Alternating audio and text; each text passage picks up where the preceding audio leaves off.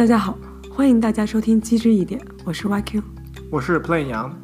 在这里，我们探索大脑、心智和机械智能的基本原理，与各领域的研究者一起讨论经典文献和前沿研究。欢迎大家在各大播客平台上订阅我们的节目，将我们的节目分享给更多的听众。也欢迎大家去 Patreon 和爱发电上支持赞助我们。那么，我们就开始这一期的节目吧。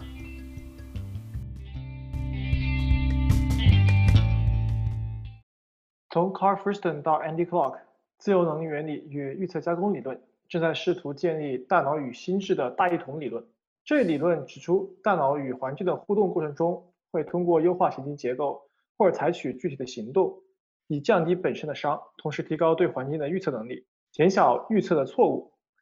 当预测产生错误的时候，这些错误信号会帮助大脑更新神经结构或者是改变行为。这里的框架不仅为生物的知觉和行为能力。提供了解释，同时也为各种生物疾病提供了统一的解释。这一理论框架不仅试图为生物的知觉、行为和各种生物疾病提供统一的解释，也试图把 B.S 推理、稀疏编码等各种已有的神经科学理论结合起来。在预测加工理论如火如荼的发展之际，哲学家提出了小黑屋思想实验：如果把人关在漆黑的屋子里，外在的世界一成不变，那么就永远不会有预测错误的时候。这样，根据预测加工理论，小黑屋里的人还会想走出来吗？这一期我们就来讨论预测加工理论会不会被关在小黑屋里。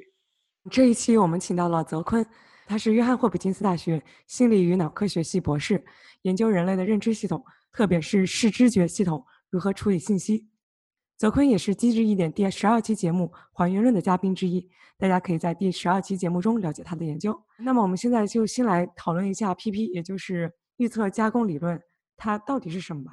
根据 Andy Clark 在二零一八年的这篇文章里面，他说的是这种预测过程是一个积极的推测过程。预测加工理论如果用通俗一点的话来说，它就是说呢，我们的大脑是一个特别复杂而且精细的 hypothesis testing mechanism，就是。不断的产生假设，并且验证这些假设的这样一个机制。这个机制的目的是什么呢？它的目的就是说，要不断的降低它自身所有的这些对环境的预测，以及它从外部收到的这些知觉信息这两者之间的误差。然后，支持预测编码理论的这些人呢，他们就觉得这个机制可以去解释。从我们的知觉一直到行为，以及这中间几乎所有的心智活动，当然这只是一个比较通俗的理解。然后我现在把这部分交给团样来解释一下这个 Carl Friston 他提出的这个理论的一些数学方面的知识和基础。在我解释那个 Carl Friston 之前，我我还想先回到这个比较 high level 的关于 predictive process 的一些解释上面来。我觉得这里，就像泽坤所说的，这个理论是说大脑在不断的做预测，不断的在对自己感受到的各种各样的经验提出假设，然后找到最好的解释自己经验的假设。那这个里面，Andy Clark 在一八年的那篇文章里面讲，有三个很重要的部分。第一个就是预测，就是首先这个机体要形成这样的这种假设或者预测，然后接下来就是预测错误的信号，叫 prediction error signal，就说。当具体体验到了某种经验的时候，那么他会比较自己的预测和这个经验之间的这种差异，这个差异的越大，那么就会产生一个越大的这种 prediction error。然后他提到另外一个很重要，就是这个信号本身是有精度的。如果说在一个很嘈杂的环境中，那么有很多 noise，这个时候你即使有一个很大的错误的信号，但是也不一定你想去做出改变，因为有可能这只是一个外界的这种噪声环境产生的影响。所以这个个体其实想很精确的能够在正确的环境下提出正确的预测，而不是说在这种很嘈杂的这种环境中。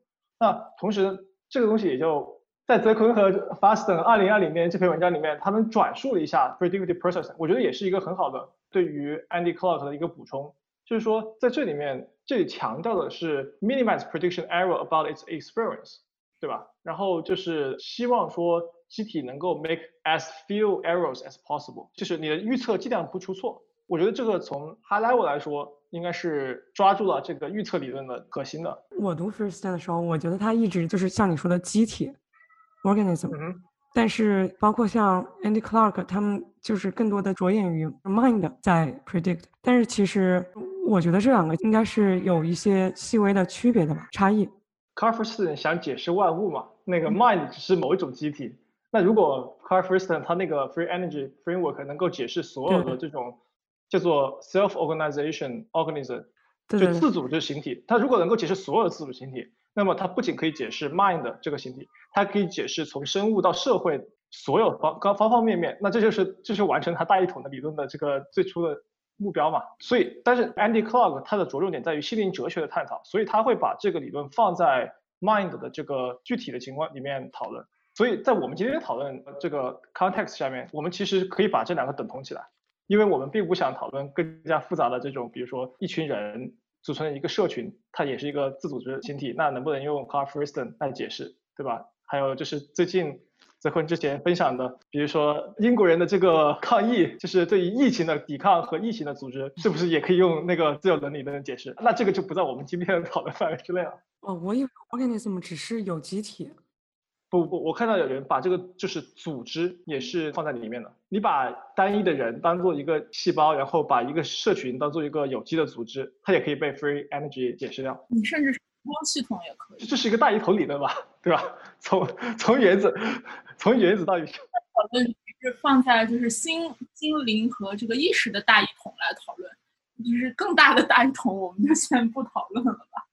对对，我觉得那个太复杂。就是到目前为止，其实我们主要是讨论这个预测加工理论嘛，它的核心就是我要预测，然后我预测错了我就更新，对吧？然后有一种我觉得也不知道是误解还是正确的解释，就是看上去好像是预测的这个错误信号是这个机体更新或改变的唯一动力，就是你只有产生了这个 prediction error，你才会改变。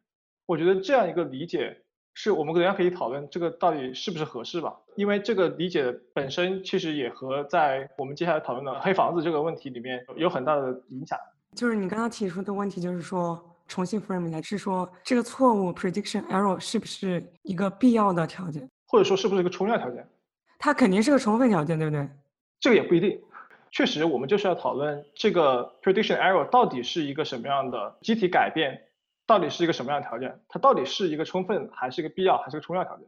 因为我看那个他们讲 PP 或者是讲这种我有 prediction error，我就是要去改变嘛，不管是改变自身的 internal model，还是说改变我的行为，它这种逻辑不就是说它是充分的嘛？我有这个 prediction error，就是要 update 或者是要改变一些。我可以先来讲一下这个自由能模型，然后来回过来说这个 prediction error 和改变之间的关系。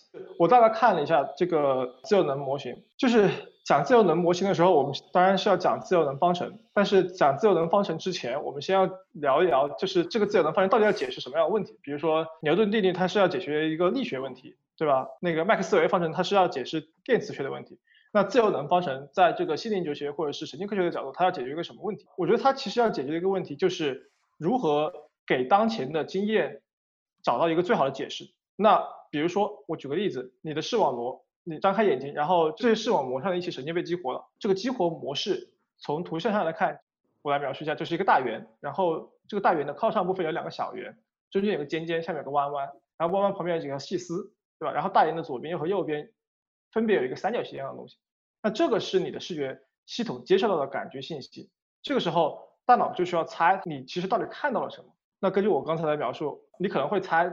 你可能看到的是一个猫脸，或者是一个老虎的脸，那个是胡须，然后弯弯可能是嘴，然后两个眼睛，然后三角形可能是它的耳朵。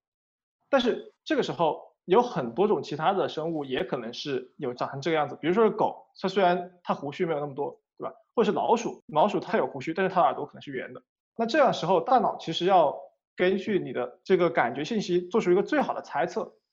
那因为有时候猜错可能会死人的，如果你把就是你看到的是老虎，但是你猜是猫。这个时候你可能会会被老虎吃掉，对吧？所以为了这个机体更好的存活，这个时候机体的一个重要的目标就是要给你的感知信息做最好的猜测。这个从数学角度来说，就是对你的感觉信号进行最大自然估计，找到一个最好的模型，使得你的那个自然估计是最好最大的。这个最大自然估计从数学上的角度，对它取对数，然后再取反，就是一个常见的负 log 这样的操作。这个时候就把一个最大自然估计变成了一个最小化的负的对数估计。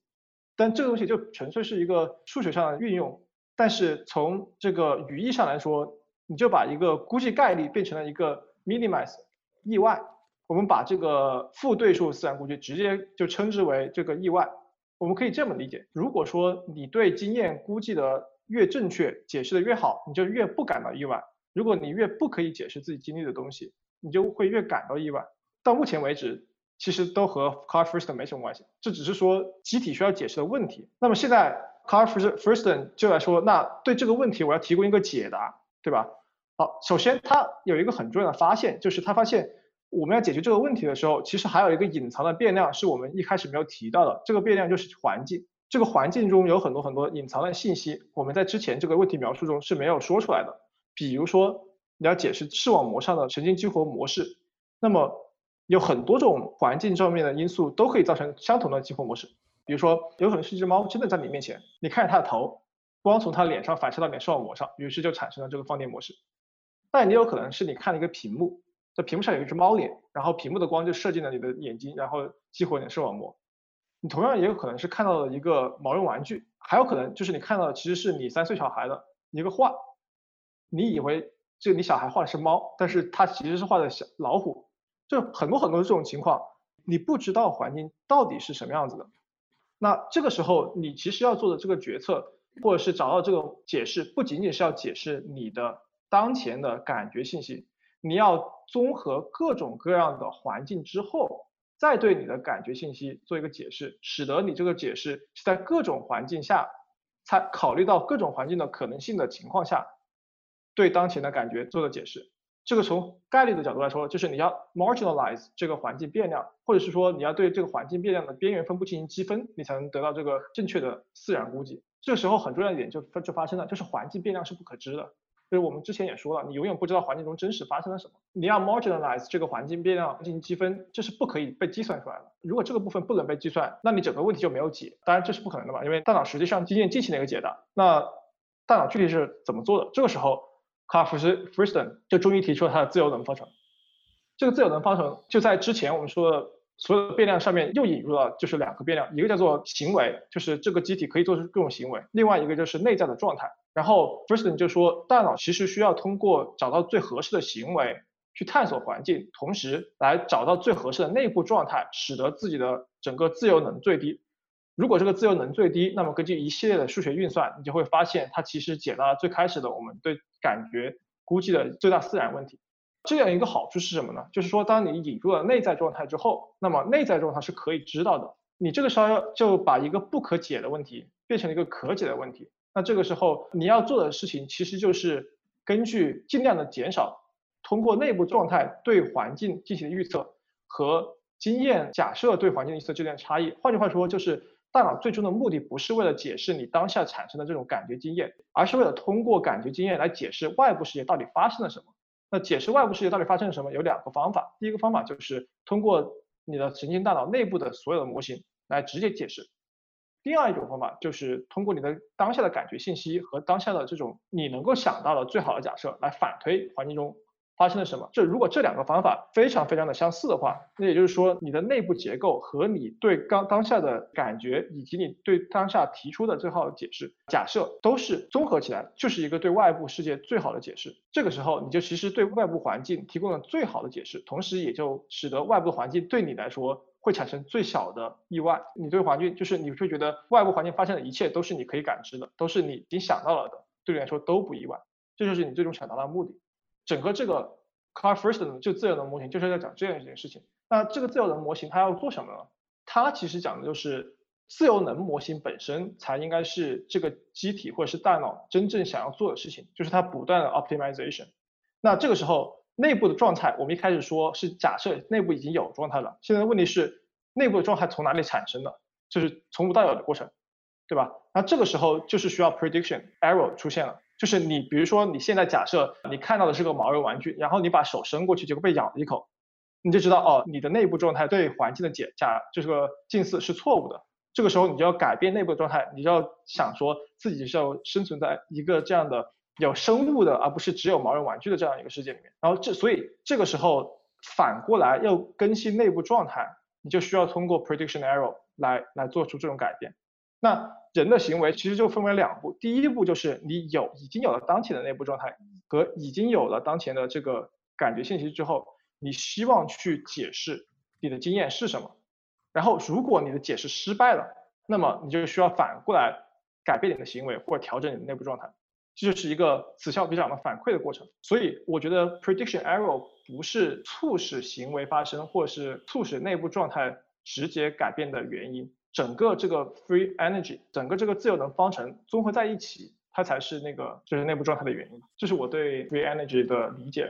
就是你在讲这个 free energy principle，讲这个自由能原理的时候，你提到了很多，比如说 prediction error，就是预测错误，以及你还提到了 surprise，对吧？然后就是在 prediction error，就心理学或者是神经科学的 prediction error 就比较好理解，它是一种可以说是神经信号，或者说对应的神经信号。但这里的 prediction error 具体是指呃什么？可能存在就是两种定义的吧，一种是数学的语境下，一种是在非数学语境下。那平时的就是非数学语境下的 prediction error，我觉得其实很好理解，就是你预测产生了错误，对吧？我觉得这个两个是同就是有相关性的。你当下给出的一个预测确实产生了错误，这个数学和非数学，你可以认为数学对这个系统描述的是一个随机过程。然后这个随机过程在每个时间点，它是会给出一个具体的实现的。一个随机过程在每个具体的时间点，它其实有一个具体的这个值的，这个值就可以认为是这个随机过程给出的一个预测值。那你感受到那个值，就可以认为是一个感觉经验。那它们两个之间的差异，可以被认为就是 prediction error。这个东西在数学上和在非数学上，它们的意义是可以相似的。然后你产生了 prediction error，对吧？这个东西就叫做 surprise 嘛。就是没有被你预测的部分，就可以用更加抽象的语言来说，它就是叫做就意外嘛。这个也是可以在非数学语境下来解释的。只是说，你如果要把这个意外重新回归到数学语境下，它可能就是 negative log likelihood，负对数自然估计。哎，那我们现在是不是可以开始讲小黑屋了？我们现在就只来说一说小黑屋吧，就是泽坤主战场，你来说一下小黑屋是怎么样挑战。这种预测加工理论，这个预测加工理论就是想要大一统说人的认知或者是感知都是靠这个来推动的吧？其实这个时候他们就面临了小黑屋思想实验的一个挑战。等一下，因为刚刚那个朋友他说他觉得这个 prediction error 不是唯一的驱动机体去改变的这个动力嘛？那你觉得是呢？你可以给出一个更抽象吗？除了在数学上？我觉得 prediction error 是一个用来改变行为的信号，但是不是改变行为本身的动机。就是你可以用这个 prediction error 来改变你你的行为或者是内在结构。我觉得改变内在行为呢它的本身的就是最大的目的，其实是它的那个自由能的那个优化结构决定的。就是你为什么要是怎么优化的呢？不就是靠这个 prediction error 吗？就是说你如果这个你如这个方程对。你如果回到方程程，当然 prediction error 本身它是有几个不同的方面，你才能可以算出来这个 prediction error。但是你除了 prediction error，你要在它之外去找，当然是在 PP 框架内去找另一个，你说啊，这个也是推动行为的原因，我是很难找出这样一个因素。觉得是什么？我理解 f r i s t o n 他提出的 prediction error，它并不是一个目的。它的目的就像刚才彭阳说的，就是说我这个机体要 optimization，然后达到一个稳态，对吧？这个是目的。然后 prediction error 只是我实现的一个方式，或者是说它是一个信号，告诉我 OK，我现在不是处于一个最优的解，或者说不是处于一个最优的状态，不是处于一个稳态，所以我要改变。对，但是你找一个 optimal model，这个就等同于 prediction error minimization，难道不是？其实我们不是说 prediction error 本身是目的，但是你也可以说它的目的就是最小化这个 prediction error，这是它的 principle 最核心的东西。Carl f r i s t o n 在他的这个文章里就直接说，解释一些自组织系统的就可以是一句话，就 avoid a surprise and live longer，就是这么简单的。avoid surprise 就是我们刚刚说的 prediction error minimization，对，是的。但是我想说的是。这个机体它的目的是要 minimize prediction error，而不是被 prediction error 驱使它 minimize。它的目的是要 minimize 一个量，然后这个 prediction error 本身不完全是由它控制的，一部分是由它控制的，比如说它的内在的结构对外在的预测是它控制的，同时不被控制的是外在的环境导致的这个 error，对吧？你可以想，这这是两个量之间的这种此消彼长的关系吧？如果外在环境不变，那你内在环境不断的变，不断的变，那你你其实也会产生一个 error，对吧？或者你内在环境不变，你外在环境不断的变，不断的变，也会产生 error，对吧？所以 error 本身的产生，它不是驱动的机体改变的，或者是大脑改变的原因，真正改变的原因，或者是你的动机，或者是你的算法，就是这个自由化。你想 minimize 一个量，对你这么说也是对的，但是 practically 其实你也就是可以说，这个 prediction error 确实驱动了我们想要去行动，或者不管是改变内在还是外在，因为我们想要这个 error 最小化。是的，你说的对，但是如果简单这么说的话，我们往往会忽视外在环境的作用，就好像这个机体只能做就是不断的去改变内在和改变行动一样。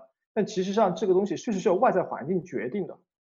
好，我其实我觉得我们悄咩咩的进入到了小黑屋的讨论。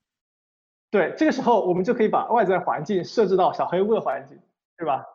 对，是的，是的。首先，在我们讨论问题之前，我们先隆重的推荐泽坤和 Sue and Faster 二零二零年发在 Trends in Cognitive Science 上面的这篇呃文章，大家可以去读一读，然后我们再来继续讨论，来吧。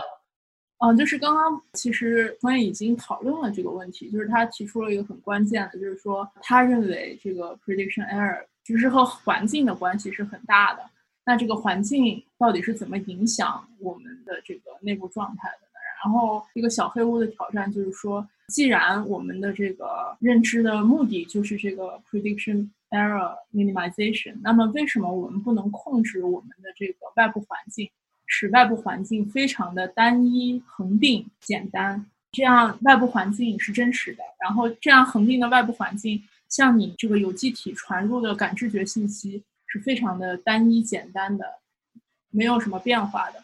那么在这种情况下，各种信号，你的感知觉信号都变得很易解释，也很易预测，让你很容易去建立一个所谓的 optimal model 对这种单一的环境。那为什么？我们作为这种，呃，所谓的这个误差终结者，我们不直接待在一个很简单、很恒定的环境里，我们为什么还要出去探索环境，然后不断的去用一个很漫长、复杂、充满了危险的过程来调节我们的这个所谓 internal model，来塑造我们的大脑？如果我们的目标可以通过这种简单的方式就达到的话。为什么我们要是现在的这种心智的状态，或者是这种生命的模式呢？大概就是这个意思。我觉得这个问题其实很复杂，它远不像把一个人放进小黑屋这么简单。因为至少有三个阶段来说这个问题。第一个就是，如果这个人一出生你就把他放在小黑屋里面，那这个时候你会不会有任何的改变？这个时候人会发生什么？第二个问题是，如果一个人在睡觉的时候，你把他推进了小黑屋，然后这个人张开眼睛发现是黑的，那这个时候他会不会有 prediction error？我觉得不会，然后他也不会有任何的挣扎。第三种情况是你把一个人直接关进了一个小黑屋，这个时候他会有什么情况？这个时候我们怀疑很多人在小黑屋里面待很长时间之后就会很挣扎或者很崩溃。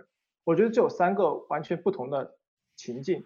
为什么这三个完全不同的情境呢？因为第一个情境是我们假设你的这个人的内在状态是很粗浅的，是没有生活经验的，所以他的内在状态不复杂。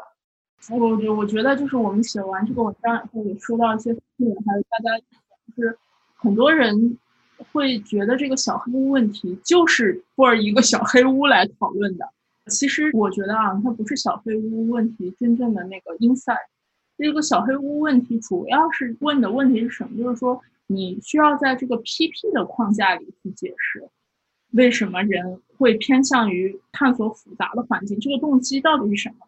你的这个 prediction error minimization 真的可以解释作为人探索各种行为的动机吗？它是是这样的，不是在问说为什么人真的不能在一个黑黑的地方去生活？我觉得是这样。OK，那么我们来抽象一下这个问题吧。你想说这个问题应该被抽象成在不仅仅是小黑屋、小白屋、小粉屋都可以，这是一个单一的单调的环境中。就是你为什么就宅在你一个非常恒定、非常自给自足，或者是不管什么样，就它就没什么变化、很安全的一个环境。但是你发现人类的行为是的复杂，呃，或者说非常的多样，然后有一些的探索或者是一些心智活动，是根本不会有什么所谓的 instrument value，就不会给你什么特别实用的价值，让你去降低 prediction error，或者是提升你对未来的预测，不管是在什么层面上。我觉得这是另外一个问题。这是他问的，我觉得啊，这是小黑屋问问题问的。那我觉得这里有两个问题，嗯，就第一个问题是。人在这种单一、简单、粗糙的环境中是会发生什么？第二个问题是，人为什么会进行一些创造性的，或者是不能够直接被 minimize prediction error 这样的简单解释的行为？因为看起来这些行为不仅没有降低 prediction error，反而增高了 prediction error，或者是和 prediction error 完全无关。如果 prediction error 是解释人类行为或者是内在结构的唯一的最核心的理论的话，那么这些行为该如何解释？我觉得这是两种问题。第一个问题，我觉得稍微就是具体一点，就是说，如果一个人他在很单调的环境中，他会发生什么？我觉得这个问题还是可以回到我们刚才说说的，这个人是不是一出生就在这个单一的问题，还是说这个人已经经过了一个花花世界之后，然后被关回了一个单一问题？从第一个部分来说，如果一个人他一开始就出生在这个单一的问题，那么我们现在有很多神经科学的证据，包括神经可塑性的证据，还有一些行为的数据和一些发展科学的数据，比如说神经发展学和这种婴儿发展这种数据都可以说明，如果一个个体他就在这种很无聊的、很枯燥的行为，那他就是会发展成一个很适应这个行为的，而没有任何复杂的认知功能或行为的这样的一个个体。比如说你一个小孩，如果在一个完全没有语言的环境，这个时候你就没有办法产生很复杂的语言结构。如果一只猫它被关在一个漆黑的这种房子里要养大的，那么它就不会形成复杂的这种初级神经元信号，它的神经元就很有可能非常简单，或甚至是没有对这种像 Huber 和 Wiesel 他们之前做的，就是没有这种对于 orientation sensitive 的这种神经元信号。那这个其实本质上也说明了，就是如果你的环境就是很单调的，那么你的内部的这种神经结构就是会被逐渐的优化成，或者是逐渐的训练成一个很单调的神经结构，它不对任何复杂的刺激产生反应。那这个时候，你如果把这样的个体拿到了一个很丰富的世界里面，它可能就无法对丰富的世界产生任何反应，就像一只只看到竖线的猫，它永远不能对横着的线产生反应一样。这种神经结构，对吧？我完全认同我刚刚说，但是你所说的其实并没有办法。支持这个 predictive processing 这个理论，为什么呢？因为你刚刚说，如果把这个游戏体放在单一的环境下，它的这个内在的结构就会变得很单一。没错啊，是这样。那为什么绝大多数人不会选择把自己从出生的时候就放在这个黑暗单一的环境里呢？如果我们的目的就是为了 minimize prediction error。你的回答本身就等于提出了这个问题，没有办法解释绝大多数人绝对不会选择这种生活。既然它能够达到你所谓的这种内在的 model 和外在的环境的统一，为什么不呢？Why not？哎，小孩没得选嘛，就是。我觉得不仅是小孩没得选，我们要知道，在这个问题上，你的那个目标函数不是为了 minimize 你当前的 error，你教育小孩是为了使得这个小孩将来在人类社会中能够更好的成长，在人类社会中能他长大了之后。会有很小的 error，你可以这么说，但是你从一个更魔幻的角度来说，那为什么我们人类社会要这么复杂呢？我们一开始不把我们的弄成这个柏拉图洞穴就最好了，黑不隆咚的，但在里面，这样我们大家都不用干事儿，然后 都不用发展什么复杂的 model，都可以这个做这个误差终结者，这不就 f r e e s t o n 的这个目的就达到了？不，我觉得这时候就是我们要引入环境变量的原因，就是环境是不可测的。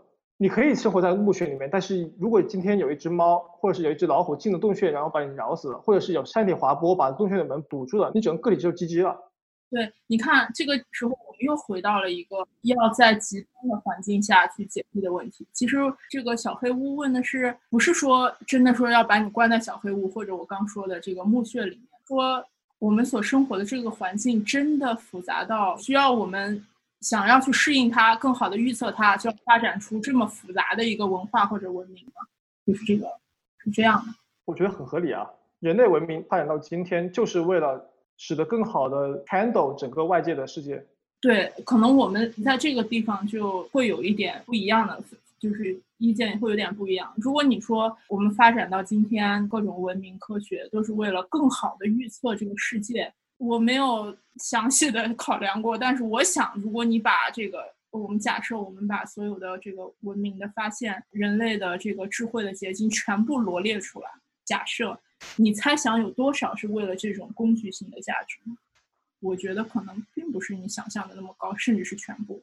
如果按照 Carl Friston 的这个原则，他要解释全部，就像之前就是我们几个也讨论过的，就是你怎么解释这个人类对于艺术的追求啊，然后对于这个美的追求啊，诗歌的写作，甚至是你怎么解释我们喜欢坐过山车啊这些东西，即使在一个 long term 里面，你怎么去 minimize 你的 prediction error？至少说写作的话，个人感受就是，其实你的脑海中的想法其实是可以说是比较 chaotic 的。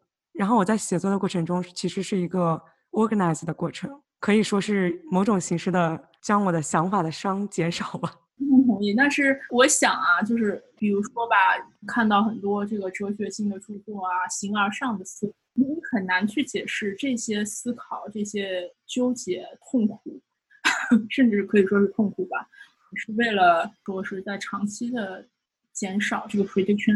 我觉得你先讲。我觉得科学和哲学方面来说，它的发展我完全可以接受，它是一个 minimize prediction error 的解决。我觉得这个时候是科学和哲学之所以发展，是因为他们有很多时候一些问题没有办法解决。等一下，我举一个实际一点的例子啊，我们在讨论，嗯，感觉已经有点抽象。比如说吧。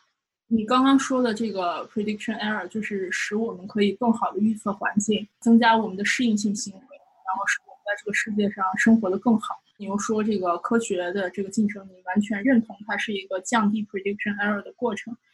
那比如说这样吧，就是我想问问你的看法，就是说人类对这个星空的这种探索，对宇宙的探索，它怎么帮助你更好的适应环境？哇，这个好多啊！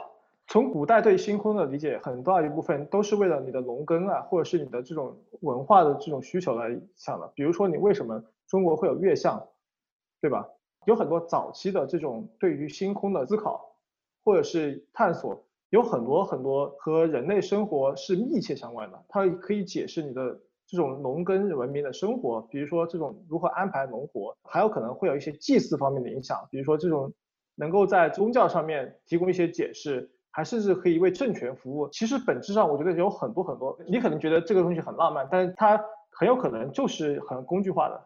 其实我不是觉得这个东西很浪漫，可能我举的这个例子不太好。但是我是觉得，即使你这样去说，我也能够理解。就是说，这个这种宇宙学啊、天象啊，不管哲学方面的这种是为了降低 error，有一些实用性的工具性的价值。但是我觉得还是很难。说这个完全的这些科学研究，还有这个真理方面的求索，这些动力是完全是实用性的。你明白我的意思吗？就是说，假设吧，我对这个探索星空所花去的财政支出是一个非常非常庞大的数字，对吧？那这个这么庞大的一个数字，从整个历史上来看，这么庞大的一个数字，真的和你所说的那种工具性的那种价值是匹配的吗？它不完全是一个工具性的，并且我们说 minimize prediction error，它其实另外一方面也是在增加确定性。对呀，其实我觉得很多对于譬如说这些星星在哪里，或者地球是不是围绕太阳转，然后包括说宇宙有多少星系，宇宙有多大，然后其他的星球有没有人，这种问出来，其实人是想要知道一个有更多的。确定性更多的 certainty，对啊，我觉得就是这种对于知识的追逐，这个挺有意思的呀。就是关于宇宙的起源，就是你会有一种，就是我从最根本的本源，我是从哪里来，人类从哪里来？对，我觉得这些是非常有意思，但是这些没有办法被这个 prediction error minimization。我觉得可以啊，我现在可以 propose 一个，我觉得这里有一个很重要的问题，我们。把 prediction 不一定要说的很工具化，比如说我现在对一个东西很好奇，为什么对东西很好奇？是因为我不能理解它，对吧？它这个东西我是没有办法理解的。然后为了使得更加能够好的理解它，我可以和很多很多其他的原因使得我想理解它，但是我就是产生了这个好奇，我就是想要解决它，那这个我就可以用 prediction error 来解释。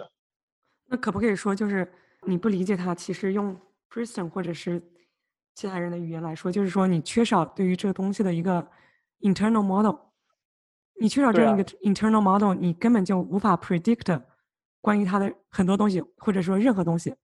如果你是全知全能的，那你可能就觉得什么东西都没有什么 error 了，那你可能就真的没有这个动力去去再创造。还是得回到 Carl Friston 对这个 prediction error 的定义，就像那个朋友刚刚解释的，这个所谓 prediction error 还是说，就环境传入的信息和我们内在知识之间产生的那个误差，然后它的目的也是使我们更加好的，其实就是适应这个环境。但是环境是不可知的嘛，就是说你只能通过。对于感知觉的这种猜测来适应环境，这个其实是很危险的，因为你永远不知道真实世界到底发生了什么，你只能每一步摸着石头过河，对吧？你只能对于当下的你能够感受到的一切进行最好的猜测。你为了使得你能对环境有一个更好的，就是我觉得人的感觉是很局限的，比如说你的视觉、你的听觉都是很局限的，只是在这个时刻、这个空间里面。但是你要对之前、之后。整个大体的有一个把握的话，你就需要建立一套比较完整的这种事件模型。你知道这个事情从何而来，然后会往哪去，然后你才能在这个大的环境中，在这个时空中做出比较好的这样的 action。那这么重新 rephrase 一下这个小黑屋思想实验，就说你现在是处于一个完全能够满足你所有需求的环境，并且你拥有对这个环境所有的。知识和 internal model，你可以很完美的 predict 你所处的环境是全知全能的。对，你还有动力走出去吗？可能你就自杀了。对的。你为什么要自杀呢？你为什么要采取自杀这个行动呢？因为我全知全能，所有的事情都是在我的控制中，只有一件事情不在我的控制中，所以我无法 predict 我自杀之后是什么样的结果。那我就自杀。如果说我在的不是一个小黑屋，而是一个很神奇的小房间，这个房间它会随着我的意念，总是下一步就满足我的意念。我想它是这个样子，我刚一这么想，它就变成这个样子。然后所有的东西都是会被 predicted。这是一个拉普拉斯胶的进化版，就是这个房间和我就已经是融为一体的了。我想怎么样，这个房间就怎么样。我想到哪里，这个房间跟着我就移动了。那这个时候。我对于这个环境的预测已经完全失效了，因为我不需要预测。这个时候我确实是没有动力走出这个房子的。但是这种情况下，我仍然能够生活的很好，因为我想要吃的，他就来了吃的；我想要喝的，他就来了喝的。我其实不需要走出这个房子，我也可以了，对吧？所以你是是一个 PP 的反对者，对吧？你刚刚描述的这一切都表明，就是这个 PP 没有办法驱使你走出这个呃异想天开的小房间。我也可以这么说，因为没有这样的异想天开小房间，所以 PP 驱使我探索整个世界。如果说 人类有朝一日，然后穷尽了这个宇宙所有的奥秘，人类是不是就要灭绝了？我觉得人不可以知道整个宇宙的所有东西，这就是 Carl Fraser 的最重要的假设，就是外在环境不可知，你只能通过改变内在的状态和内在的这种建模，对外在的环境进行近似。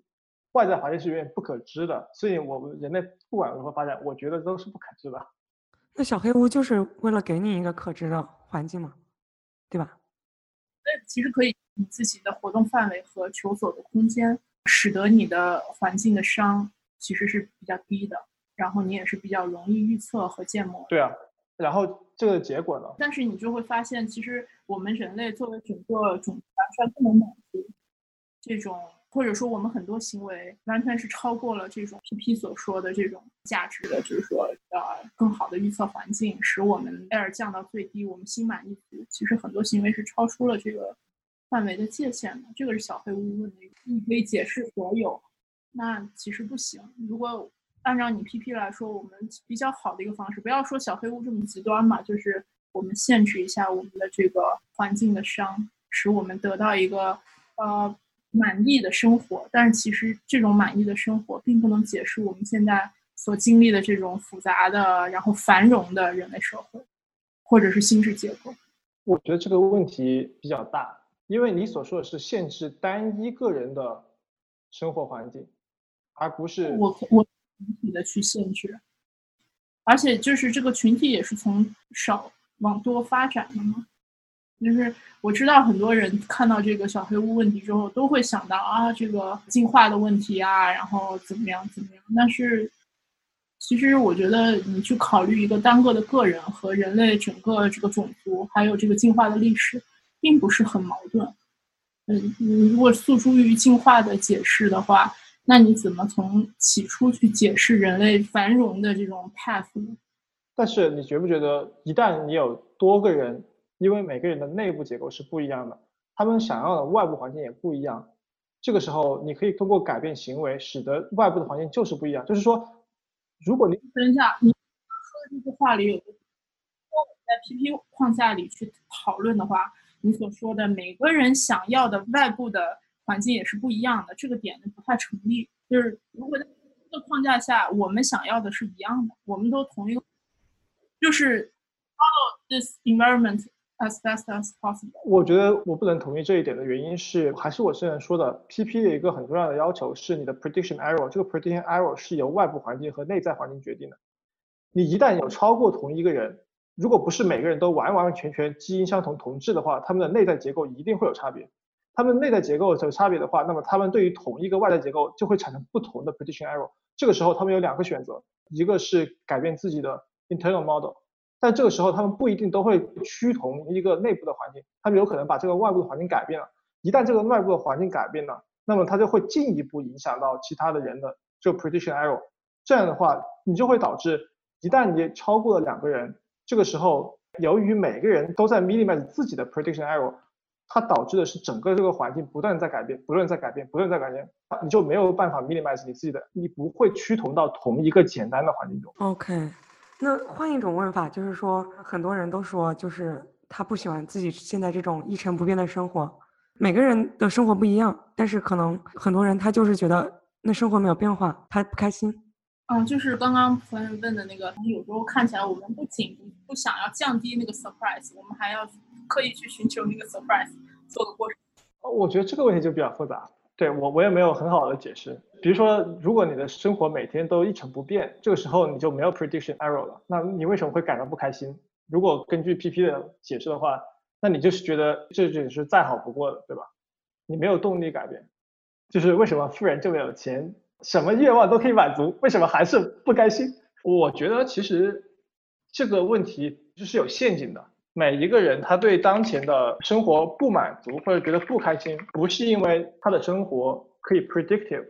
而是因为他自己想要的生活不是他现在要的生活，这里有一个 prediction error，就比如说你生活一成不变，就是你觉得不开心，有可能是因为你想要的这种生活不是你现在过的这种生活，你可能想要浪迹天涯，但是你天天两点一线，对吧？虽然你的 daily 生活非常 predictable，就是你内在构想的自己的理想自我是有差别的。当然了，这个我不是说这个东西就可以被 prediction theory。或者 prediction process 来解释掉，我只是想说一成不变让人不开心，可能有一些陷阱是他们没有告诉你的。我就是觉得，当我们讨论这些具体的问题的时候，还到这个 PP 在解释人类行为上的一些困难嘛。那比如说你刚说的这个，啊，我有一个自己想要的生活，然后和现在的这个整个的生活不匹配，所以这个 error 可能是很大的。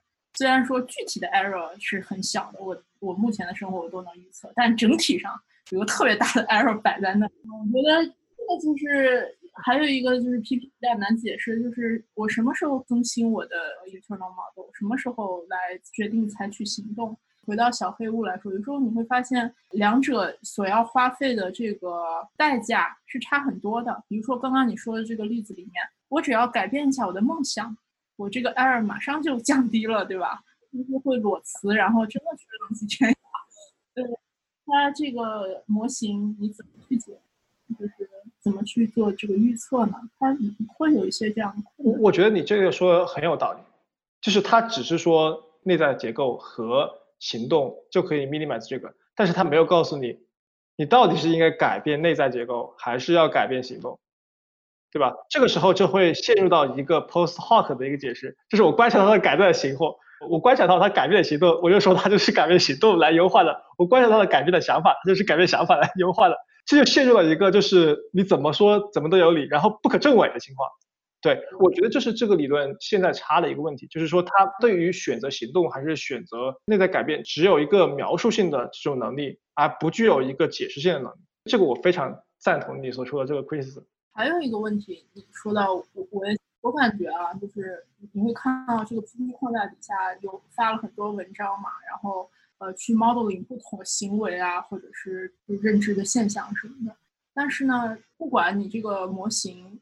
它有一些什么细节性的差异？呃，数学上有什么不同？它有一个非常关键的这个 factor，就是你对你的这个 prior distribution 需要有一个假设。数学上你必须得先有一个这样的这个东西，你们怎么看呢？它是从哪里来的？呃，目前就我看的文章，当然我看的也不是很多，就是就我目前看的文章来说，这些 prior 的 distribution 都是基于一些比较简单的数学原则。来建立的，它没有特别丰富的这个心智的理论去说。比如说，对一个婴儿来说，我们就讲个具体的，对一个婴儿来说，到底是什么？如果你是个这个 nativism 正学观的，那这个婴儿可能有很多的 prior，但你 PP 的模型里面是没有考虑这些的。你怎么去这个 modeling 的过程中去选择这个 prior distribution？这个是所有贝叶斯理论的一个问题嘛？就是你的 prior 到底是啥？但是 Friston 二零一零年的这篇文章，它其实有一个比较讨巧的一个说法，就是你的 prior 是一个 hierarchical model，就是你的 prior 是 depend on 其他的 prior，那个 prior 又是 depend on 其他的 prior，然后这个时候你如果把你的 prior 认为是个 hierarchical model 的话，中间就有很多研究你可以去做。就是你可以去测到底有没有这种还是那种 prior，还有一种时候就是比如说要具体的数学建模，对一个具体问题进行具体数学建模，这个时候你为了解决这个问题，为了解这个方程，有很多数学上的方法来解释这个东西。比如说你可以选择这种 flat non-informative prior，这是个很大的这个，你用 hierarchical Bayesian，然后使得你的 prior 是取决于那种。hyperparameter 的，然后那个 hyperparameter 本身是一个 non-informative 的，这个就 OK，就是你你相当于就是说没有 set 一个 prior。那另外一种可能就是你为了方便计算，你可能会选择一些数学上的，比如叫做 conjugate prior，然后使得你的这个公式可以算出来，因为你的那个自然率啊 likelihood function 本身上也是一个假设嘛。比如说你如果是高斯，你可能就会你的 prior 也会选择一个高斯。这个东西在认知上可能缺少一些直接的解释。但是解决具体的问题的时候，你必须要进行一些抽象，对吧？比如说你做 working memory 的时候，你可能是会把 perception 的问题就抽象掉了。比如说你做其他更复杂的这种 long-term memory 的时候，你可能就不会认为，就是你可能就会把这种 sensory 的部分就直接抽象掉了，对吧？有很多做 long-term memory 的这些人，他们从来不关心数字是怎么被识别的，所以这个时候。你一旦把一个抽象的层次，就是确定了你的抽象层次的时候，具体的这个问题，你可以假设是一个什么东西，你也可以选择说，我试试另外一个独立的研究问题，我可以来解决掉它。那如果要解决这个研究问题，那你就可能要把这个 prior 再打开，变成一个更加复杂的模型。你再回过去之后，你就可以再放进来。如果我没理解错的话，Friston 他们在说 hierarchical 的时候，他说的应该就是一种 empirical prior。而且心理学有很多研究，它其实是在探索 prior 嘛，比如说婴儿研究，还有一些比如说最著名的那个一个光是从上面来这个假设，你们知道吗？嗯，知道。就就是人类视觉这种假设，有这种 assumption，就是说光是从上面下来的嘛，然后你给他看那个图，就是 concave 或者是 convex 的图。对，这一系列的假设是可以通过直接的行为实验来猜的。还有一种方法是。你可以把那个自然率和那个后验都直接 empirically 的量出来，然后反推 prior。比如说魏学新和 Alan Stock 的一篇这样的文章。有时候读也也会觉得，嗯，不同的这个 model，PP 的 model，就是其实是在采用，甚至同一篇文章都会采用不同的计算 prior 的方式。我觉得如果他这个 PP 想。更加有解释力，更加的简洁 elegant，然后真的更靠近大一统理论吧。就是这个是很关键的就是你怎么有一个不知道能不能说 standardized 这种方式去计算你的 prior，我觉得这个可能也。基于更好的 心理学研究吧，但是确实，你现在看 PP 这些文章，它那些 prior 大多数没有考虑到心理学的很多发现。对，觉得像 Carl Friston 这种 free energy，它更像是一个理论框架，而不是一个具体的模型。就是它跟那个麦克斯韦的那个模型不一样。麦克斯韦模型的每一个变量在具体的这种物理的情境下是有具体的含义的，但是。Carl Friston 这个模型，它每一个变量其实是具体问题具体分析的，就是你把这个框架放到一个实验中，它的那个每一个变量就代表这个实验中的一些具体的这种因素，然后你放到另外一个实验中，它又是不同的因素。但是现在你看到的是用同一个模型框架和同一套运算方法。都可以解释那个因素和因素之间的关系，这个就是它神奇的地方。你一方面可以说它神奇，另一方面听起来也是让人怀疑它所谓的这个解释力到底是有多强。就是你刚刚说那个模型对数据的解释的具体数据的模拟，到底呃能达到一个什么样的水平？我选择一套最好的 parameter。但是这个你可以想象贝叶斯嘛，就贝叶斯函数，它本身上就是一个函数，这个函数就很有用，但是它的具体的。问题里面，它的那个样本空间是不一样的，对吧？不管你用什么样的样本空间，只要是这个是个概率问题，你都可以用贝叶斯算。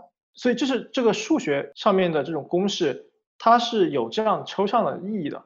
说你不能说贝叶斯只和概率论有关。我们现在用贝叶斯来解释人类的认知，本质上分阶段的。它首先把人类认知 model 成一个概率分布和一个随机过程。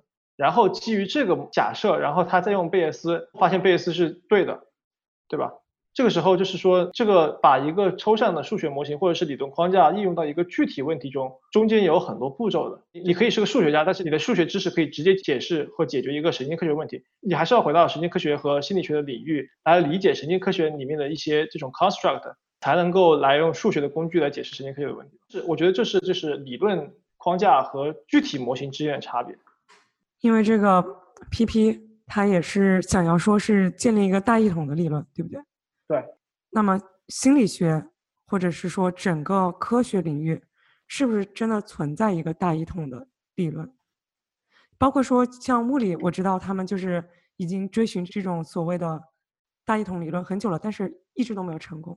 那么在心理学，你们觉得就是存在这样一种理论吗？我不知道，但是我觉得 PP 至少不是。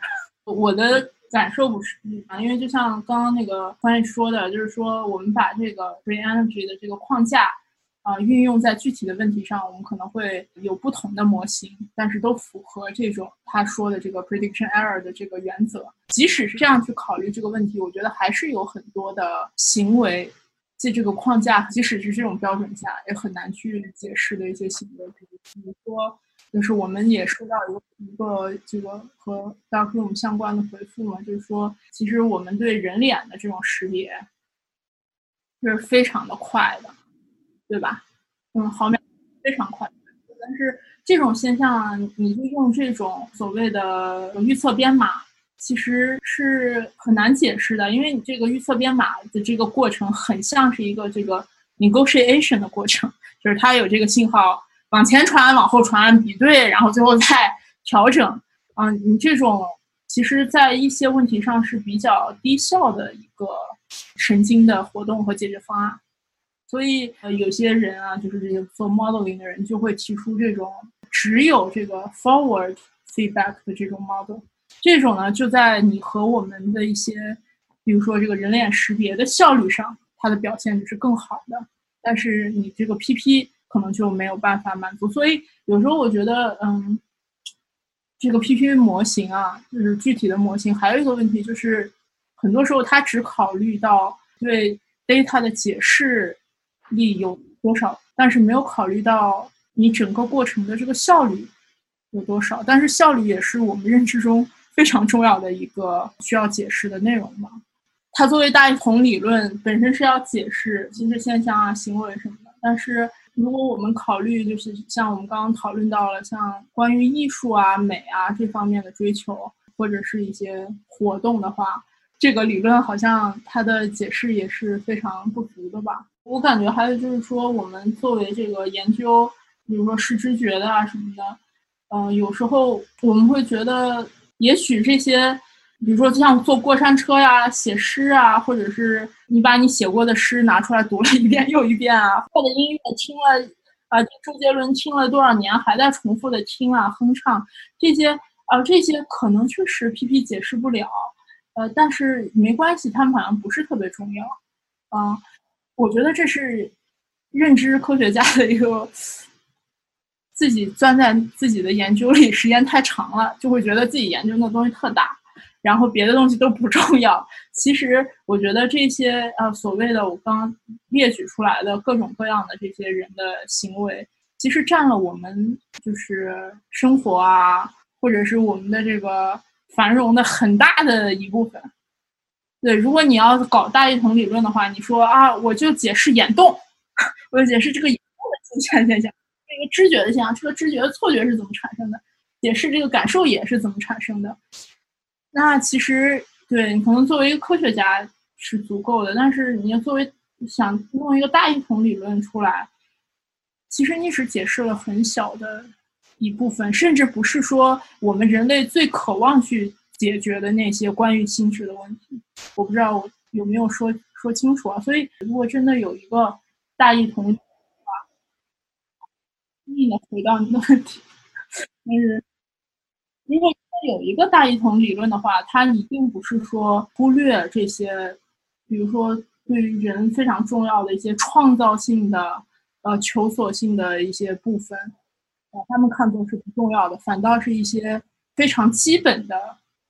心智行为可能确实，PP 对这个视知觉的解释是很好的、很有趣的。比如说有一个 model，他用这个 PP 来来建立，甚至还出现了这个感受野的这个现象，啊，感觉是非常神奇、有趣、有解释力的。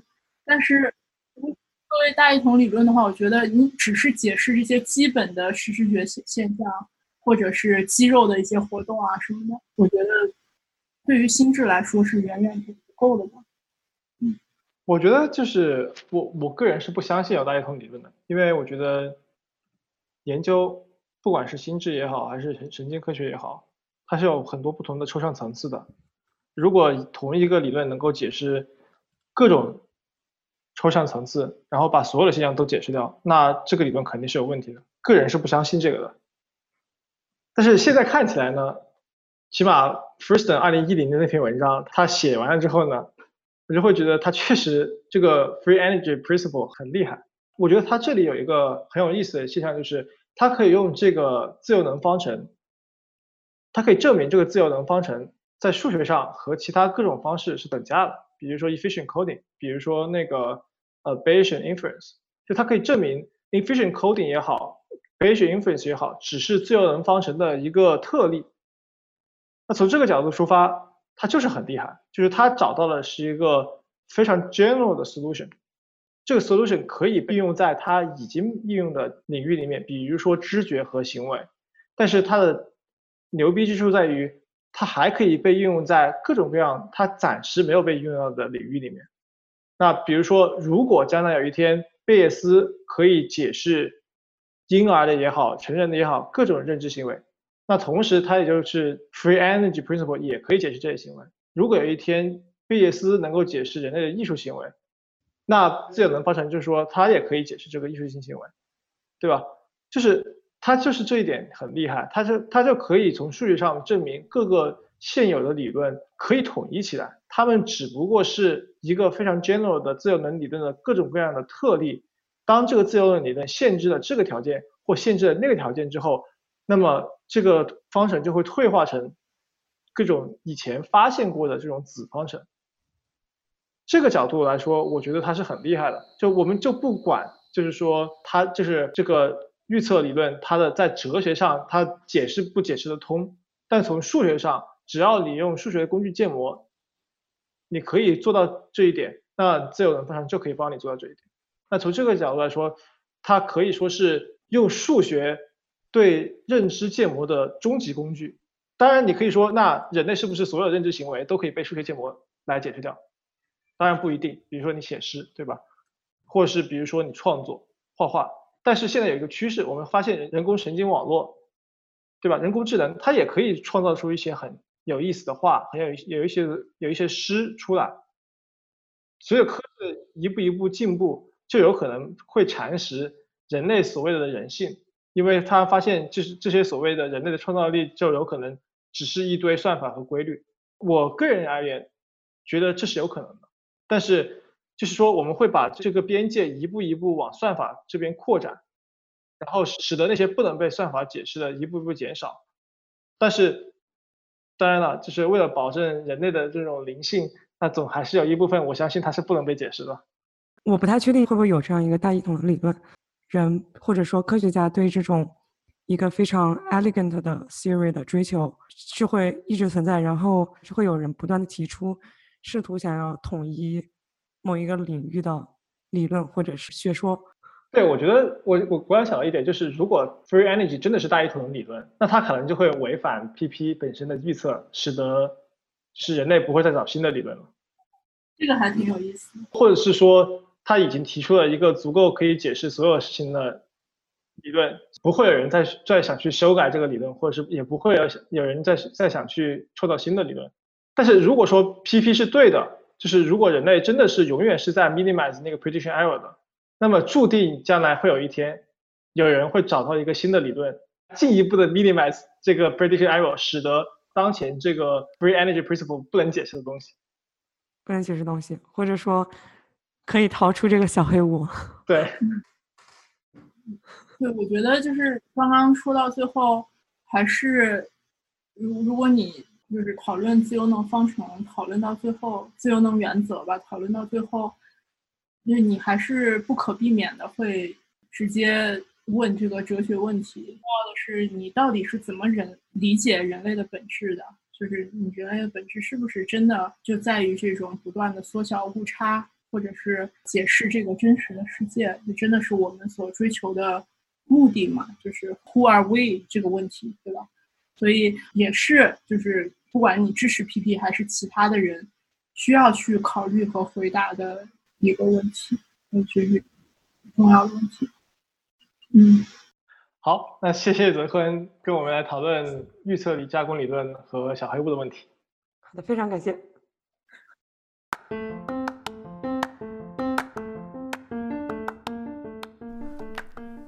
感谢大家收听我们这一期的节目。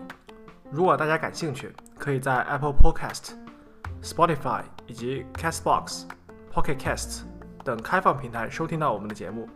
也欢迎大家订阅我们的节目更新。国内的朋友可以在网易云音乐、喜马拉雅和国内的 Apple Podcast 找到我们的节目。节目的名称会是“机智一点”（括号 CN）。如果大家对我们讨论的主题和文献感兴趣，想了解更多的详情的话，也可以在我们的网站上找到更多的节目信息。我们的网站是 y2intelligences.com，同时我们也会在公众号“午后的笛卡尔”上更新节目信息。我们也有 Twitter handle y2intelligences 和 Facebook 主页，也欢迎大家给我们写邮件，分享想法、推荐文献和讨论嘉宾。我们的邮箱是 y2intelligences@gmail.com。那么大家下期见。大家下期见。